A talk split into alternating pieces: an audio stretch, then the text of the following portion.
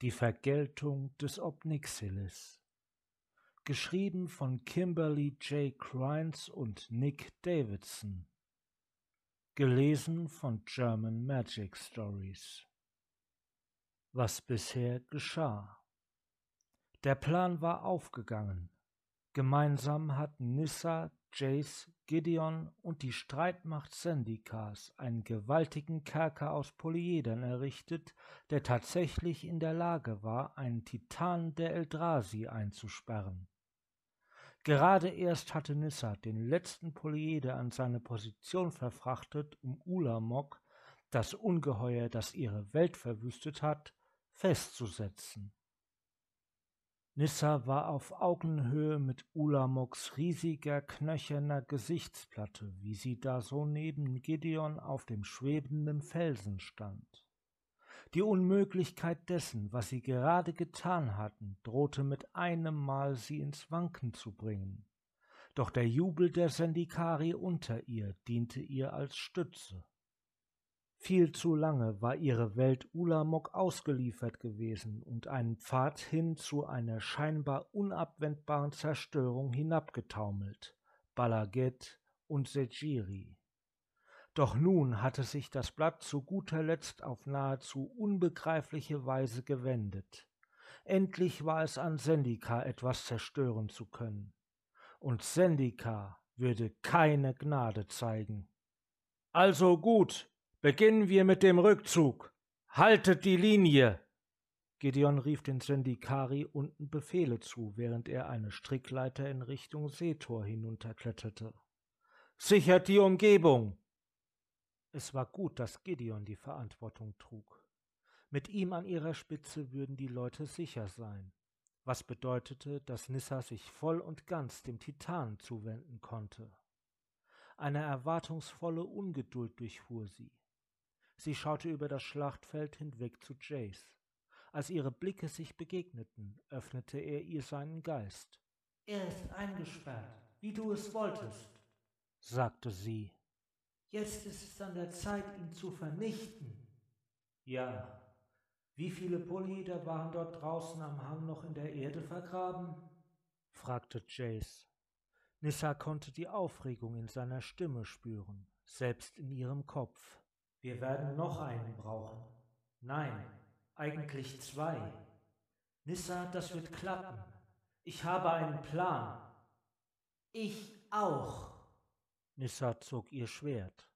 Doch ehe sie ihren Vorstoß wagen konnte, lenkte Jace ihre Aufmerksamkeit auf den Polyederring. Er hatte wieder seine das Original überlagernde lebensgroße Illusion erschaffen.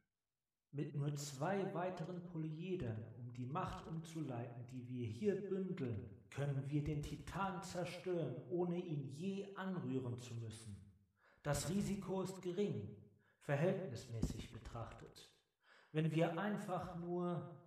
Jace sprach weiter, doch Nissa hörte ihm nicht mehr zu.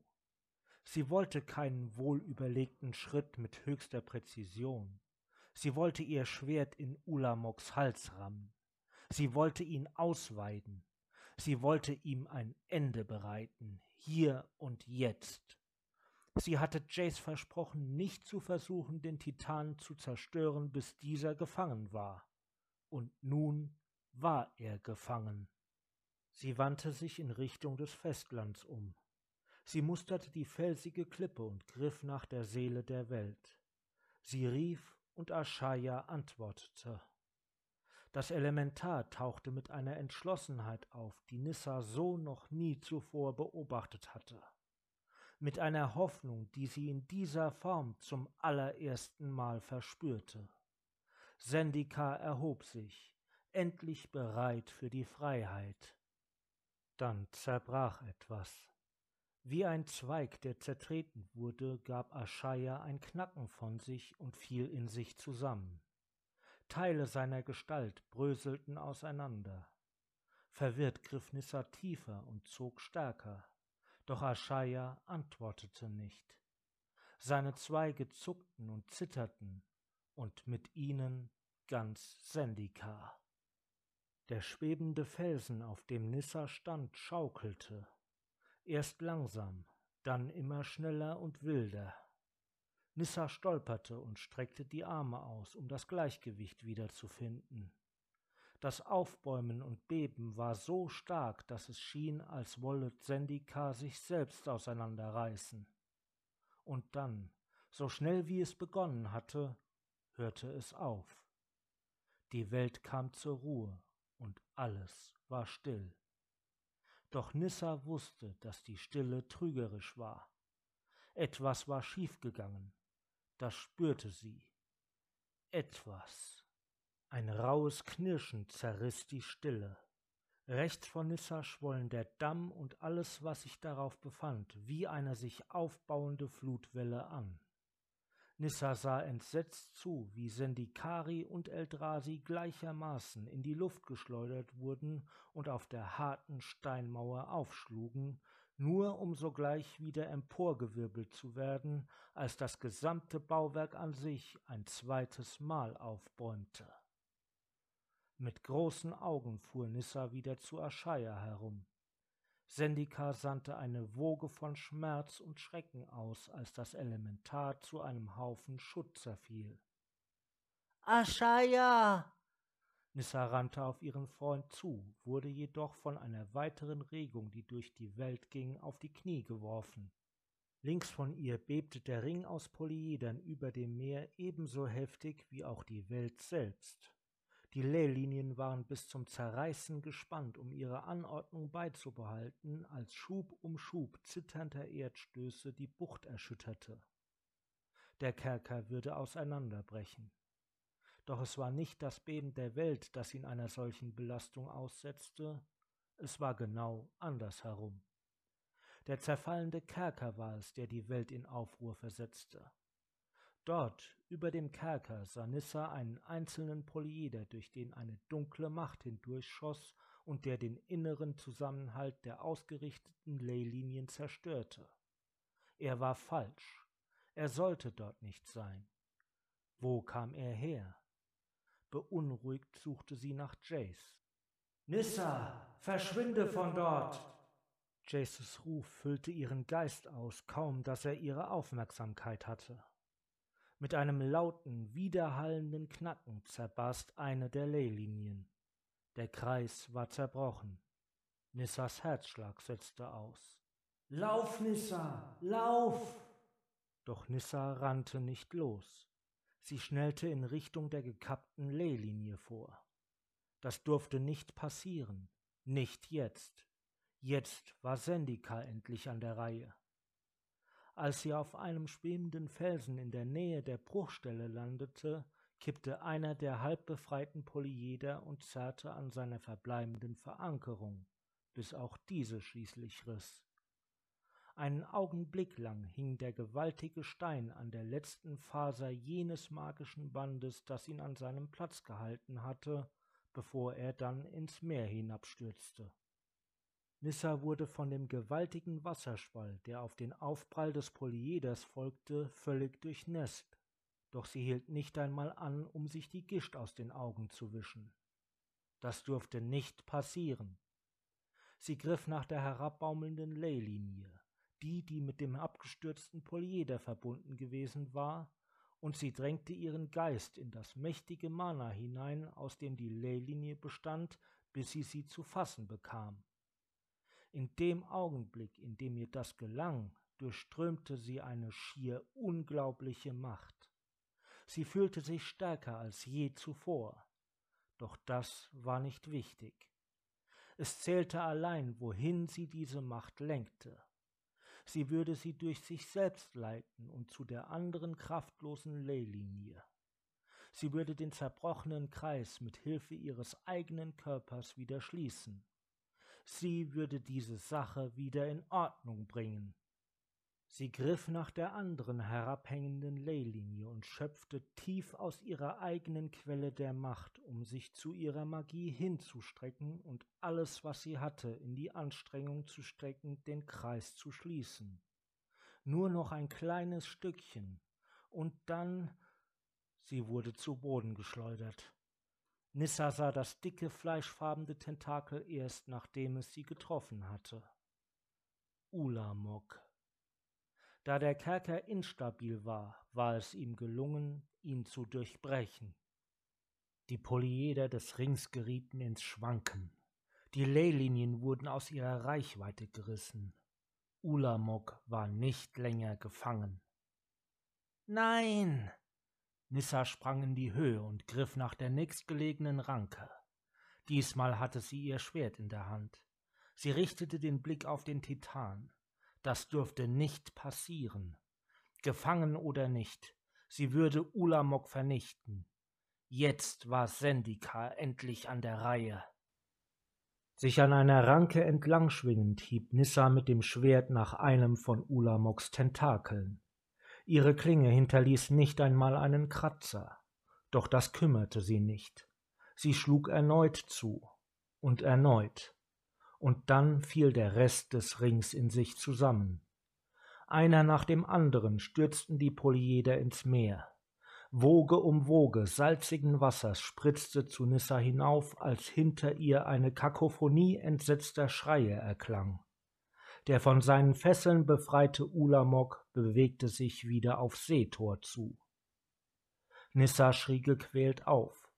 So unmöglich ihr ursprünglicher Erfolg beim Einkerkern Ulamogs gewesen war, umso undenkbarer erschien nun dieses Ende der Ereignisse. Dieses Ende war dies wirklich das Ende? Bei diesem Gedanken überkam sie eine plötzliche Schwäche. Sie brachte nicht mehr zustande, als ihre Finger dazu zu zwingen, sich weiter an der Ranke festzuklammern. Nissa, was tust du? Du musst dort verschwinden. Jaces Stimme war wieder in ihrem Kopf. Nie hatte sie ihn so verzweifelt gehört doch sie konnte sich nicht dazu aufraffen, sich zu bewegen. Jetzt. Sofort. Seine Furcht hatte keinen Einfluss auf sie. Sie starrte auf das tosende Wasser unter sich. Es würde kalt sein, sollte sie hineinfallen. Der Kerker ist zerstört, Nissa. Chases Stimme war ruhiger. Der Dämon hat ihn aufgebrochen. Wir können nichts mehr tun. Verschwinde einfach von dort. Bitte. Der Dämon. Nissa schüttelte sich. Der Dämon? Und plötzlich spürte sie ihn. Sie spürte das bösartige Monstrum, das er war. Er war hier. Sie blickte nach oben. Dort war er. Der Dämon, dem sie damals in Balaget gegenübergestanden hatte der Dämon, der das Kalni-Herz entwurzelt hatte, der Dämon, der versucht hatte, Sendika zu vernichten. Er war zurückgekehrt. Plötzlich ergab alles einen Sinn. Er war die Dunkelheit, die sie gespürt hatte. Er war das, was falsch gewesen war. Es war sein Polyeder, der den Kerker aus dem Gleichgewicht und das Land zum Erbeben gebracht hatte. Er war die Ursache all dessen. Und nun wirkte er einen Zauber, so alt und mächtig, dass Nissa nichts weiter von ihm erkannte als seinen verschwommenen Umriss und seine vollständige und alles verzehrende Finsternis. Bei seinem Wirken schrie Sendika vor Schmerzen auf. Erhebe dich, brüllte der Dämon und etwas erhob sich. Nissa wandte sich um, um unfassbar große, glänzende Splitter aus dem Boden fahren zu sehen. Noch ehe der Rest des Ungeheuers den Erdboden durchbrochen hatte, wusste Nissa, dass sie einen zweiten Titan erblicken würde. Kosilek. Der Dämon hatte einen weiteren Schrecken entfesselt, der ihre Welt heimsuchen sollte. Sie schaute zurück zu dem Dämon. Er lächelte auf sie herab. Er lächelte. Nissa erschauderte, und in diesem Augenblick wurde etwas in ihr freigesetzt. Ein Teil von ihr von vor langer Zeit, ein Stück ihrer selbst, den sie zu zähmen und zu vergessen versucht hatte. Dieser Teil ihres Wesens barg Macht, und nun war es diese Macht, die durch ihre Adern strömte. Es war kaum anders als die Empfindung angesichts der Macht der Leylinien. Doch diesmal konnte sie all diese Macht für sich selbst behalten. Es fühlte sich gut an. Ihre Stärke kehrte zehnfach zurück, und sie kletterte eine Hand über die andere die Ranke hinauf, um sich auf die Spitze des schwebenden Felsens über sich hinaufzuziehen. Dort stand sie auf und starrte den Dämon an. Sie wusste, dass sie sich von ihm hätte abwenden sollen. Sie wusste, dass sie hätte fliehen sollen oder gegen die Titanen kämpfen oder den Leuten helfen. Irgendetwas, nur eben nicht das, was sie gerade im Begriff war zu tun.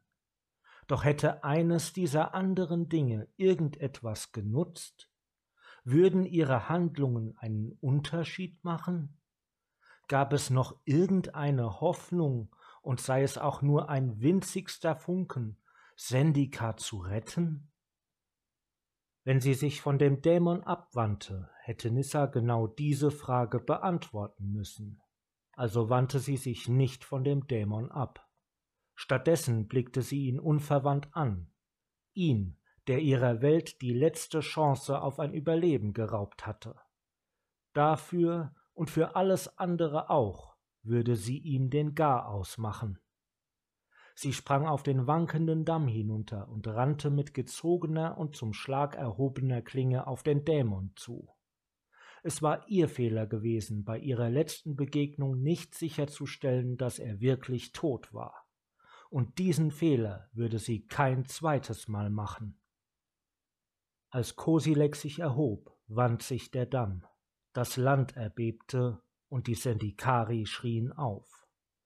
Doch all das spielte sich nur kulissenhaft um Nissa herum ab, außerhalb ihrer Wahrnehmung und jenseits der Wut, die sie vorwärts trieb. Sie sah nichts außer dem grausigen Dämon, und sie wusste nur, dass er sterben musste. Als sie sich ihren Weg hin zu dem geflügelten Ungeheuer an heranstürmender Brut und zitternden Felsen vorbeibahnte, war sich Nissa vage des Einflusses bewusst, den Kosilek auf die Welt um sie herum ausübte. Sie hatte den Einfluss des Titanen schon einmal gespürt. Damals, als noch mehr von seiner Brut die Welt bevölkert hatte. Sie hatte dieses Chaos schon damals wenig geschätzt, und sie fand auch nur wenig Gefallen daran, wie es nun die Leylinien völlig durcheinander brachte. Die sich nahtlos ineinanderfügenden Muster, die die Welt eigentlich hätten überziehen sollen, waren zerfasert und zerschlagen. Alles war falsch. Jeder ihrer Schritte erforderte eine bewusste Anstrengung, ihre Füße dazu zu zwingen, das Land auch nur zu berühren, die Verzerrung der Wirklichkeit zu überwinden und die Veränderungen der Schwerkraft auszugleichen. Doch sie kam weiter voran. Nichts würde sie aufhalten. Und dann platzte das Land vor ihr auf. Kosileks herumwirbelnder Arm drosch auf den Damm ein. Seine gewaltige Faust durchschlug den Stein und brachte den Leuchtturm zum Einsturz. Der Aufprall schleuderte Nissa in die Höhe, zusammen mit Splittern der Mauer und Hunderten von anderen Sendikari. Die Welt stand Kopf, als Nissa für einen Augenblick wie gelähmt in der Luft hing. Die Zeit verlangsamte sich, schillernde Verderbnis kristallisierte auf den Bruchstücken rein weißer Felsen und auf den Gesichtern der Leute um sie herum. Es war, als wäre sie in einem gefrorenen Teich gefangen, erstickt vom Eis, das sie umgab. Dann lief die Zeit urplötzlich weiter und die Schwerkraft verdoppelte oder verdreifachte sich gar. Sie zog Nissa mit solcher Wucht zurück auf den zerfallenden Wall zu, dass ihr der Atem stockte. Sie versuchte sich aufzurichten, doch es fühlte sich an, als würde sie durch Treibsand warten. Alles um sie herum wurde zu zerklüfteten Kanten und geometrischen Mustern, die von unnatürlichen Dingen kündeten. Sie blinzelte, doch ihr Blick wurde nicht klarer. Alles sah gleich aus. Der Damm, das Meer, und der Dämon, waren für sie nicht länger zu unterscheiden. Sie war in Kosilex Verzerrungsfeld geraten. Sie stolperte, unsicher, wohin ihr nächster Schritt sie tragen würde, unsicher, wo sie war und wohin sie ging, unsicher, ob sie überhaupt noch am Leben war. War das Ende bereits gekommen? Nein, nein, das war nicht das Ende, das durfte nicht sein, nicht ehe sie ihn vernichtet hatte. Der Dämon war ein Makel in ihrer perfekten Welt. Der Drang, Sendika von ihm reinzuwaschen, trieb sie voran. Sie zwang sich weiterzugehen, einen Fuß vor den anderen zu setzen und einen Atemzug nach dem nächsten zu tun, bis sie endlich aus der Reichweite der Verzerrung hinaustrat. Befreit rannte Nissa zum Ende des weißen Steins des Walls und hinauf auf die Klippe, dorthin, wo der Dämon war. Sie sprang ihn an und warf ihn zu Boden, die Klinge an seinem Hals. Gut für dich. Er blickte zu ihr auf, noch immer dieses empörende Lächeln auf den Lippen. Endlich bist du gewillt, den Sieg davon zu tragen. Endlich bist du gewillt, das zu tun, was getan werden muss. Du! Galle sammelte sich in Nissas Kehle, als sie ihr Schwert nach unten stieß. Mit einer geschmeidigen Bewegung schlug der Dämon die Klinge beiseite und löste sich von Nissa.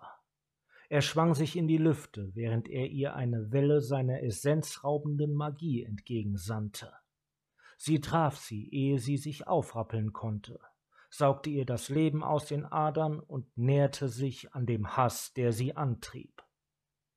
Nissa schrie auf, griff nach dem Land und schleuderte dem Dämon eine Kaskade aus Erde entgegen. Sie erreichte ihn nie. Das Land drehte sich in der Luft und schoss zurück auf Nissa zu, wobei es einem auf widernatürliche Weise verknoteten und verzerrten Bündel Leylinien folgte. Nissa rollte sich aus dem Weg und weiter über den Boden, während der Schutt auf sie niederregnete schwarzes und missgestaltetes Geröll, abartig und gequält.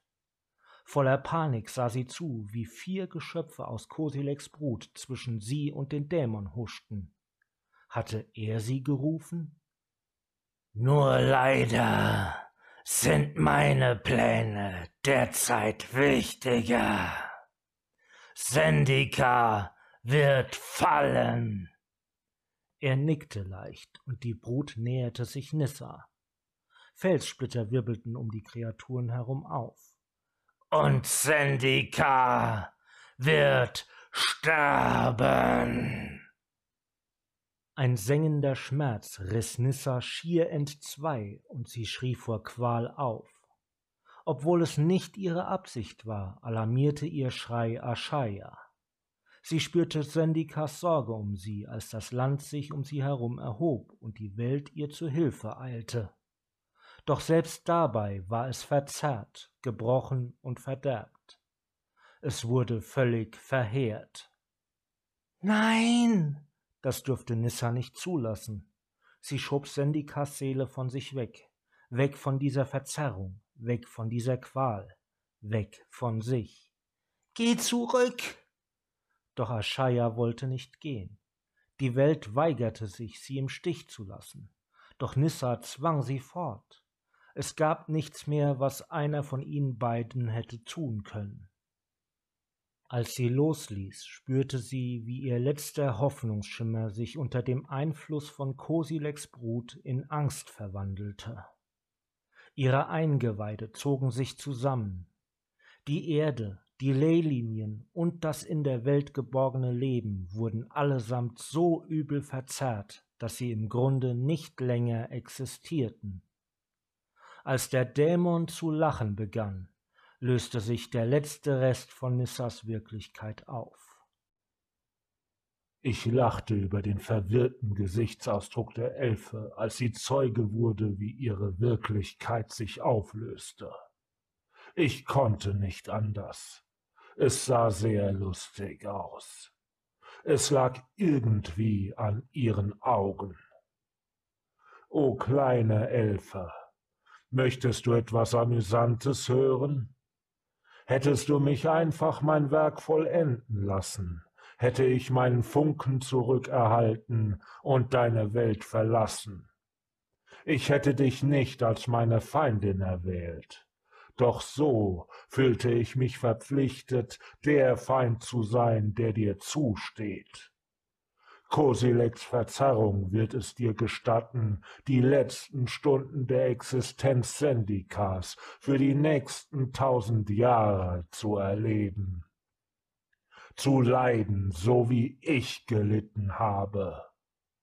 Für gewöhnlich schere ich mich nicht um derlei Theatralik, doch du hast dir eine Ausnahme verdient. Kosileks Brut umkreiste die Joraga und riss den Raum dergestalt in Fetzen, dass keine Leylinie die Elfe mehr erreichen konnte. Wie Spinnen, die ein Netz aus der zerfaserten Wirklichkeit webten. Sie war von Sendika abgeschnitten, machtlos. Mein Geist mühte sich darum, der Brut eine Richtung vorzugeben. Es war möglich, doch ich wusste, dass es eine Gratwanderung war. Besonders deshalb, weil der Titan so nahe war, riskierte ich Wahnsinn oder gar noch Schlimmeres. Doch solange ich ihnen nicht befahl, etwas zu tun, was den Wünschen des Titanen zuwiderlief, glaubte ich nicht, dass es ihm etwas ausmachte, wenn ich mir ein paar seiner Geschöpfe auslieh, um mich eines Insekts zu entledigen, das sein Werk störte. Ich erhob mich zurück in den Himmel, um den Rest des Schlachtfeldes zu überblicken. Dort fand ein völlig ungeordneter Rückzug statt. Wundervoll. Nun war es Zeit, diesen Ort zu verlassen und niemals zurückzukehren. Sobald ich erst einmal sichergestellt hatte, dass keine überlebenden Seetor entfliehen konnten, konnte ich endlich fortgehen. Genau genommen war das aber gerade nicht einmal so wichtig. Ich spürte den Drang, einfach nur fortzugehen. Interessant. Irgendjemand befand sich in meinem Kopf. Das war nicht zu akzeptieren. Telepathen sind das Allerschlimmste. Ich habe viel zu viel Erfahrung mit Leuten, die versuchen, Dinge in meinen Kopf zu tun, die da nicht hingehören. Ein vages Empfinden der richtigen Richtung wies mir den Weg zu dem Eindringling, der sich unter den fliehenden Kämpfern dort unten versteckte. Ich rauschte einem Kometen gleich zu Boden und fegte die Sindikari bei meinem Aufprall vom schlammigen, glitschverkrusteten Boden. Ein Junge in einer blauen Robe stand noch aufrecht, unverletzt, aber erschrocken. Reflexhaft zersprang er in ein Dutzend Spiegelbilder. Kein schlechter Trick. Ich flüsterte ein Wort, den wahrsten Namen für Schmerz, den ich je gelernt hatte. In einer knisternden Sphäre um mich herum herrschten nichts als Todesqualen. Ich fühlte sie ebenso stark wie er, doch mir waren sie weitaus weniger fremd als diesem Jungen.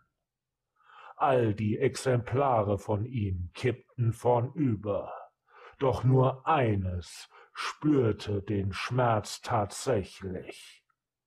Es war leicht, das Original zu erkennen. Ich grinste, als ich nach ihm hieb, doch ich erschauderte, als unsere Blicke sich trafen.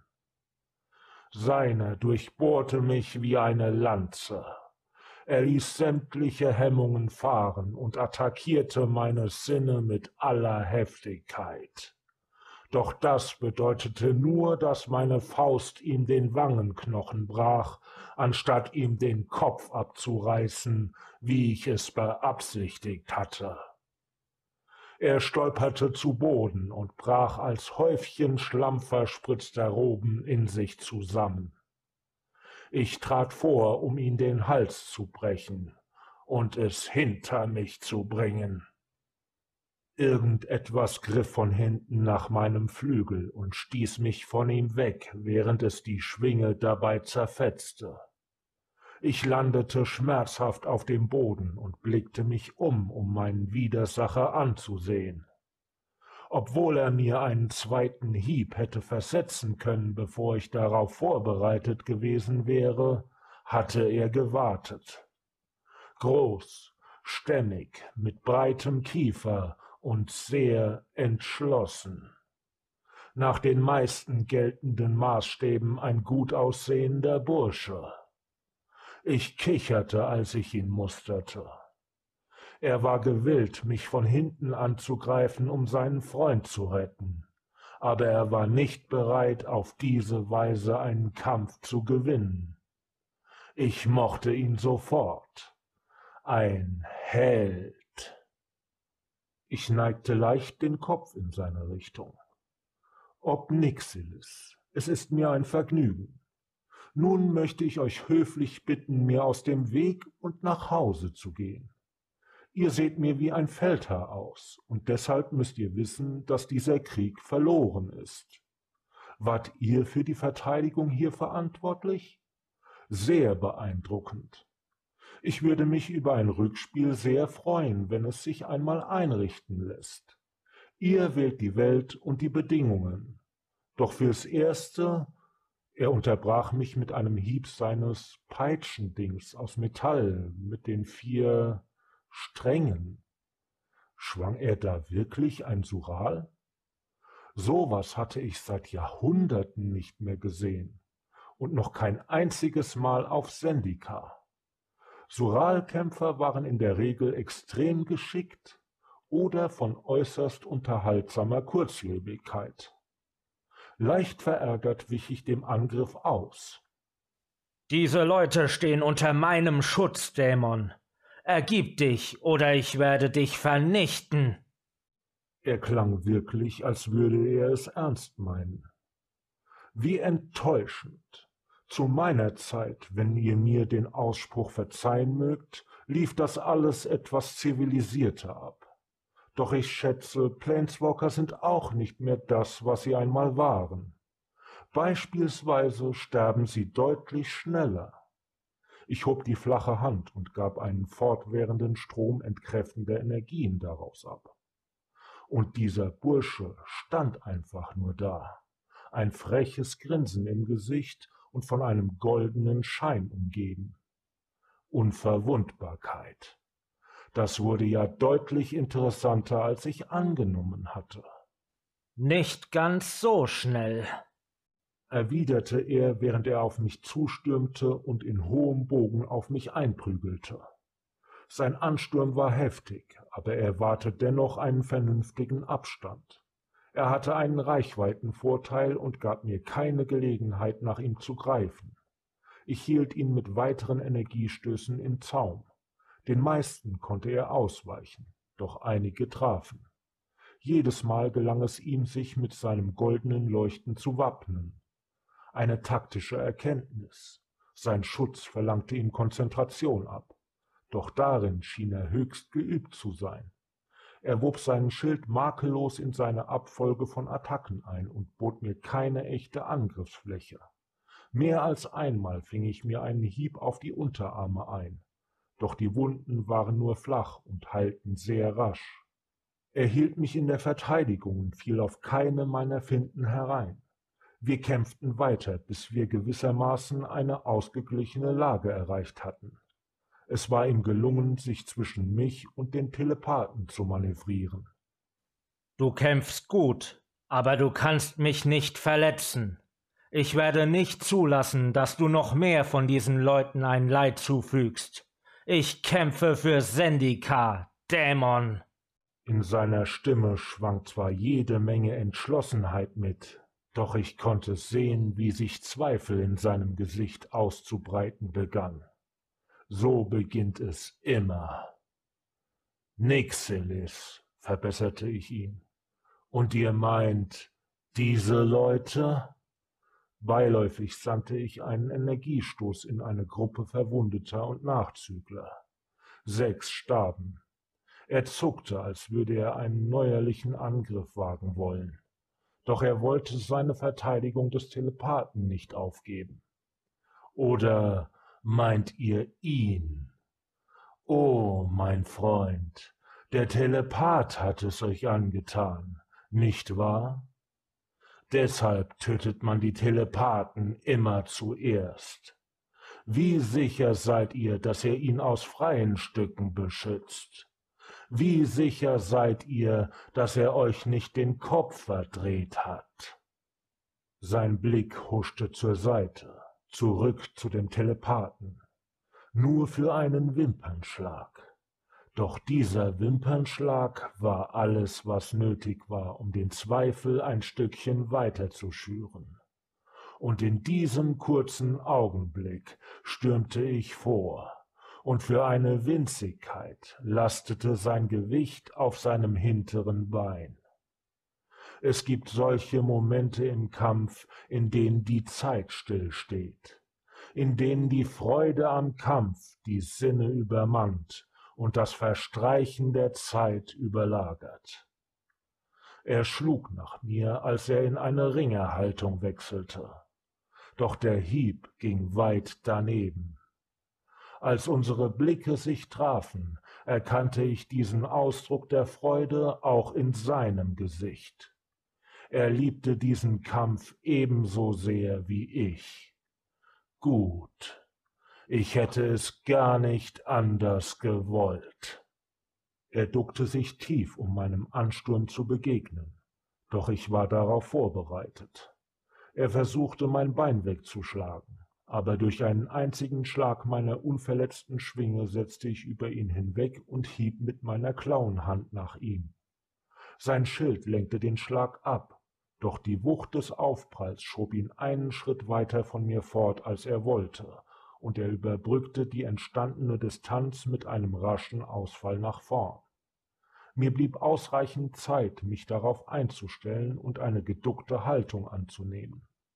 Ich war ihm an Masse und Kraft überlegen, aber er war schneller und sein Schwerpunkt lag tiefer. Ich kannte seinen genauen Kampfstil nicht, doch ich war mit der allgemeinen Art vertraut genug, um vorhersehen zu können, was als nächstes kommen würde. Ich bot ihm ein Ziel, und er nahm es an. Er schloss die Schenkel um mein Knie und begann zuzudrücken. Ein perfekt ausgeführter Wurfansatz nebst Hebel. Ich war schwerer als er, doch er hätte mir dennoch binnen Sekunden das Knie gebrochen. Diese Sekunden nutzte ich, um seinen rechten Arm zu packen und ihn hinter meinem Nacken festzuklemmen, während wir in unserem Zweikampf nun noch enger aneinander gerieten. Wir fielen in die Mischung aus Schlamm, Blut, Salz, Sekret und noch Schlimmerem und versuchten die Kontrolle über den jeweils anderen zu erlangen, und er war der bessere Ringer. Mein Knie knackte, und ein ekelhafter Schmerz durchschoss meinen Körper. Die Schwierigkeit für ihn bestand jedoch in seiner Erwartung, dass dies das Ende des Kampfes hätte sein sollen, wohingegen ein gebrochenes Knie für mich lediglich die drittschlimmste Erfahrung der letzten Stunde darstellte. Ich setzte mein gesundes Knie und mein überlegenes Gewicht ein, um ihn festzuhalten. Er knirschte mit den Zähnen, sein Gesicht war von demselben Schlick bedeckt wie das meine, und der uns und diese ganze elende, verdammte Welt überzog. Er verlagerte seinen Fokus, um zu verhindern, dass seine Schulter brach. Doch ich hatte ihn. Ich hatte ihn, und er wusste es. Ihr kämpft für Sendika? Für diesen zerwühlten Misthaufen von einer Welt? Nun, wir werden sehen, wie er es euch dankt. Ich drückte sein Gesicht in das schlammige Wasser. Er schlug um sich und wand sich, spuckte und hustete, während er versuchte, sich zu befreien. Ich spürte seine Verzweiflung und seine Angst, als seine Hände durch den Schlamm rutschten, ohne Halt zu finden. Als er hilflos nach mir schlug, als er zu ertrinken begann. Unverwundbarkeit konnte sich nicht mit schmutzigem Wasser messen, das einem bis zu den Knöcheln reichte. Das ist Sendika, das Leid und der Unrat und der Dreck. Das ist Sendika. Er zuckte noch einmal, ehe sein Leib erschlaffte. Ich hielt ihn noch einen Augenblick länger fest, bevor ich meinen Griff lockerte und ihn mit einem nassen Klatschen auf den Rücken drehte. Das ist Sendika, flüsterte ich. Und deine Schlacht ist vorbei. Das war die Vergeltung des Obnixilis. Gelesen von German Magic Stories. Falls euch diese Story gefallen hat, verlinke ich euch hier ein paar Videos zu weiteren Stories oder zu ein paar meiner Playlists. Des Weiteren würde ich mich über ein Abo, einen Like oder einen Kommentar freuen. Bis zur nächsten Story.